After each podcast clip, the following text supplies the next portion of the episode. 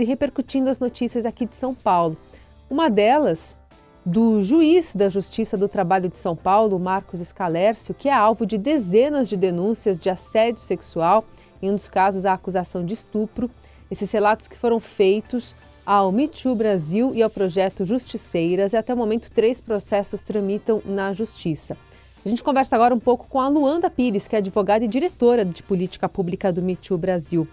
Luanda, bem-vinda. Bom dia, muito obrigada pelo convite, pelo espaço. Luana, a gente tem visto o número de denúncias crescer ao longo dos dias após a divulgação por uma reportagem do, do G1 é, e a exposição né, do, do Marcos por parte até das vítimas. Né? Esse movimento começou com uma exposição nas redes sociais.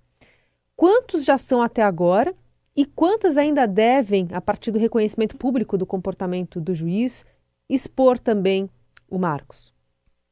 Desde a publicização da matéria na última segunda-feira, nós, nós já tivemos 59 relatos pelos canais do Me e Justiceiras, sendo que 20 desses relatos já foram encaminhados, é, estão né, no processo de constituição de denúncia, já foram encaminhados ao Ministério Público.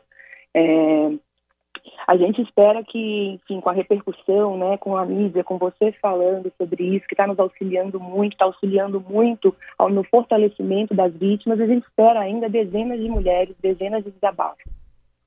Luanda, bom dia. É, eu queria saber se disso que tudo que chegou para vocês, você vê uma linha, assim, é, uma coincidência entre as informações que chegam. Os casos são todos muito parecidos. O que, que mais é, chama a sua atenção?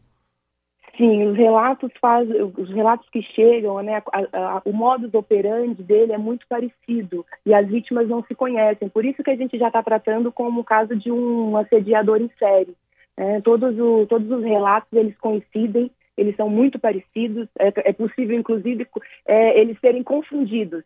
Né? Se a gente não tiver o nome das vítimas, os dados das vítimas, a gente confunde, é, por, dada a esse, a essa, esse modo que ele opera que é da mesma forma, muito parecido com todas as vítimas.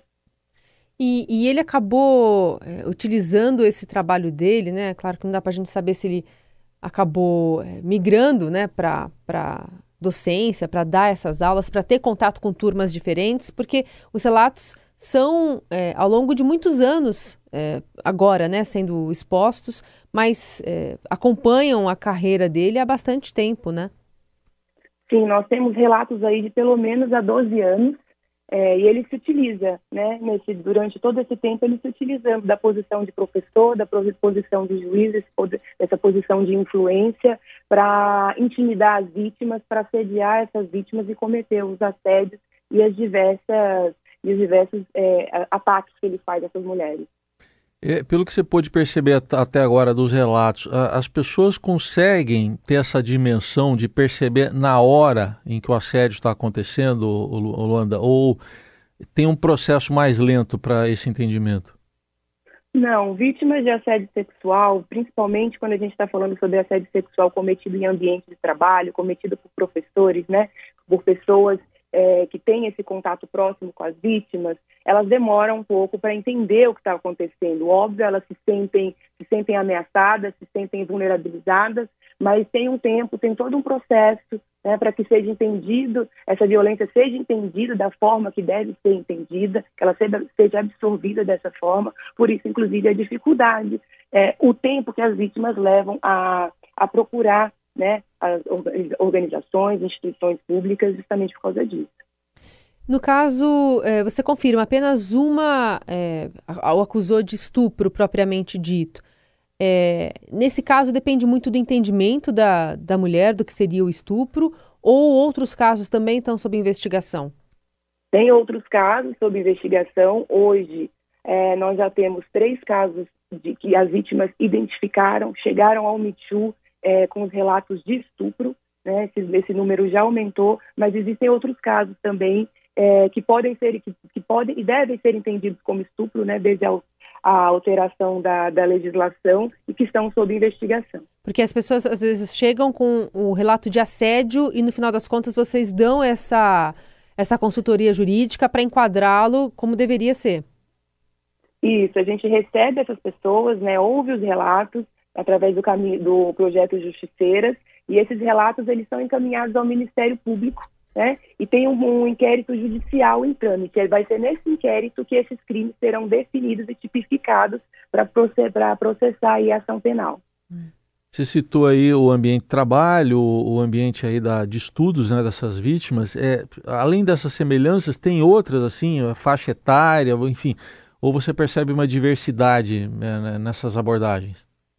Não, as vítimas deles são majoritariamente servidoras do TRT, né, do Tribunal Regional do Trabalho da Segunda Região, e alunas de cursinho que estão preparatório para tanto para a prova da OAB quanto para a prova de concurso. Então, a faixa etária, a gente está falando de mulheres aí de média de 27 a 28 anos, em regra, né, que é a, são essas mulheres que estão nessa, nessa preparação para o curso da OAB ou se preparando para concurso. Uhum.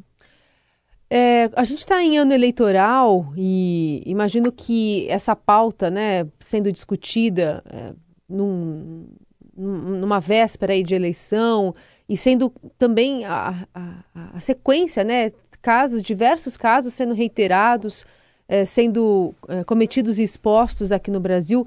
De que forma você acha que essa pauta, é, assédio à mulher, a representação feminina nas eleições, deve ser discutido agora, Luanda? É importantíssimo que, os, que as pessoas que estão saindo, né, candidatos, representando aí, e quem já está ocupando o Congresso, o, Parlamento, as Assembleias do Brasil, é, tomem é, a responsabilidade para si. A, a, discussão em torno do assédio sexual no país é muito, ainda é muito, é muito rasa. Por isso, inclusive, que o, o Brasil ele chega ao Brasil. Né? A gente traz a organização para o Brasil, para a gente ampliar esse debate e tratar da forma correta. A gente precisa com que as instituições públicas assumam também essa responsabilidade. Nesse caso em específico desse juiz, nós temos, um, nós temos aí 59 vítimas, mas nós já temos um, é, uma denúncia de 2020.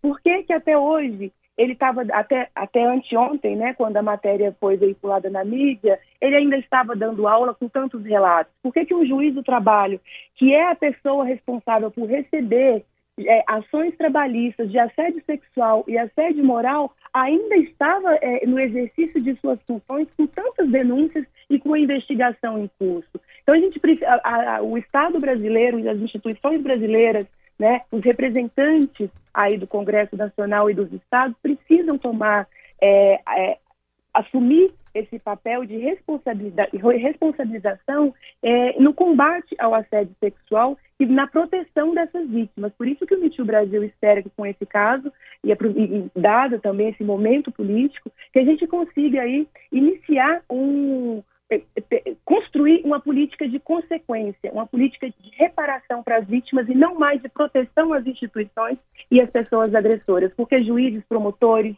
é, independente de que cargo que ocupem, sendo agressores, não podem estar acima da lei. Aliás, o próprio juiz, né, Luanda, ele, ele diz na defesa dele que o, foi investigado pela corregedoria e que a, os processos foram arquivados. Eu queria uma avaliação sua, então, houve efetivamente esse tipo de investigação? Na verdade, quando o Me Brasil recebeu essas denúncias, né, e o, e o Projeto de Justiceiras ouviu essas vítimas, foram encaminhados esses relatórios para o Ministério Público, para o Conselho Nacional do Ministério Público, que, que, que encaminhou ofícios com pedido de providências para os órgãos responsáveis, que são, nesse caso, o CNJ, Tribunal Superior do Trabalho e o Ministério Público Federal recebido esses pedidos de providência, o Tribunal Superior do Trabalho encaminhou o encaminhou para o TRT 2 aqui de São Paulo, onde esse juiz é lotado. Foi aberto aqui, em razão desse pedido de providências, uma investigação preliminar para determinar ou não a abertura do processo administrativo disciplinar. O que foi arquivado no TRT2, o, aí né, questionável também, mas entendo também, mas entendendo aí por falta de provas, muito embora tenha ouvido 15 testemunhas, inclusive as vítimas, né, é, foram ouvidas também no TRT2, eles arquivaram esse pedido de providência. Esse pedido de providências retornou para o TST e o corregedor do TST encaminhou para o é, CNJ para que o CNJ avalie esse arquivamento. Então, o que houve foi o arquivamento desse pedido de providências. Sequer foi aberto um processo administrativo disciplinar, que agora está nas mãos do CNJ para fazer essa avaliação e determinar ou não, e a gente acredita aí que vai ser, sim, será determinado, a abertura do processo administrativo disciplinar, que é o procedimento é, competente, capaz de investigar de forma profunda é, as ações desse, desse, desse servidor, né, desse juiz, aí para determinar ou não o seu afastamento ou a sua exoneração. E é todo esse processo que você acaba de detalhar aqui que faz com que muitas mulheres acabam se sentindo desencorajadas a seguir em frente com uma denúncia, né? É muita barreira para enfrentar e para se sentir ali defendida. Até ontem, como você mencionou, é isso. Ele pediu férias agora, né, do cursinho. É, enfim, é, pode voltar, não tem nenhuma justificativa ainda que o impeça de voltar da aula ou de exercer sua profissão, né? Exatamente. É, infelizmente, ainda eh, se utiliza aqui no país, né, como meio de prova, a, a, a palavra da vítima contra a palavra do agressor, sempre sendo que esse agressor, na maioria das vezes, em regra, tem um alto poder de influência e um alto poder econômico e consegue manipular as instituições para que essas vítimas sejam revitimizadas dentro das instituições. Isso é a causa, inclusive, da grande subnotificação né, dos crimes de assédio sexual, violência sexual que a gente tem no país. Quando a gente tem, no ano passado nós tivemos quase 80 mil casos e apenas 7%, cerca de 7% chegou às instituições públicas. É por isso que as vítimas não, não se sentem amparadas, logo a partir do momento que elas não se sentem amparadas, elas não se sentem fortalecidas para entrar na justiça. Ele foi afastado é, do Damásio, né, onde uhum. o cursinho que ele dava aula, e pediu férias do TRT. Ah, tá. A gente espera a gente espera realmente que, sendo aberto esse procedimento administrativo, seja também determinado o afastamento dele do, das funções é, dentro do Tribunal Regional do Trabalho. E a gente espera também, uma coisa que o Me Too, que a gente tem falado bastante, é que assim, não dá para o país, para as instituições brasileiras continuarem entendendo como meio de prova apenas as palavras da, a palavra das vítimas. Esse, esse assediadores em série, eles utilizam outros meios né? A gente tem nesse ah, caso, então os exemplo, prints das conversas tal não servem como prova? Estão sendo utilizadas, ah, tá. mas ainda majoritariamente a gente ainda fica nessa discussão entre palavra da vítima contra a palavra do agressor. A gente está uhum. falando de uma denúncia em 2020, onde esse juiz ele comete esses assédios também é, via telefone, via WhatsApp e via computador. Por que, que as instituições brasileiras, as instituições competentes ainda não confiscaram, não apreenderam os, o computador dele, hum. o celular dele, para que, que contribuísse com as investigações. Sim. Como no caso, por exemplo, que aconteceu na Europa do Robinho. O Robinho ele só foi condenado porque quando, quando a instituição recebeu a denúncia, o celular dele, que foi meio para o assédio, foi apreendido e ali as provas foram, as, as provas foram constituídas. Então a gente precisa que o Estado brasileiro é, trate o assédio sexual, combate a violência sexual de forma séria, de forma responsável, para que a gente consiga, de fato, mudar esse panorama que ainda é da revi, revi, é, reviolência né, das vítimas e proteção aos agressores. Essa é Luanda Pires, advogada, diretora de política pública do Me Too Brasil. Luanda, obrigada pela conversa. Obrigada a vocês, bom dia.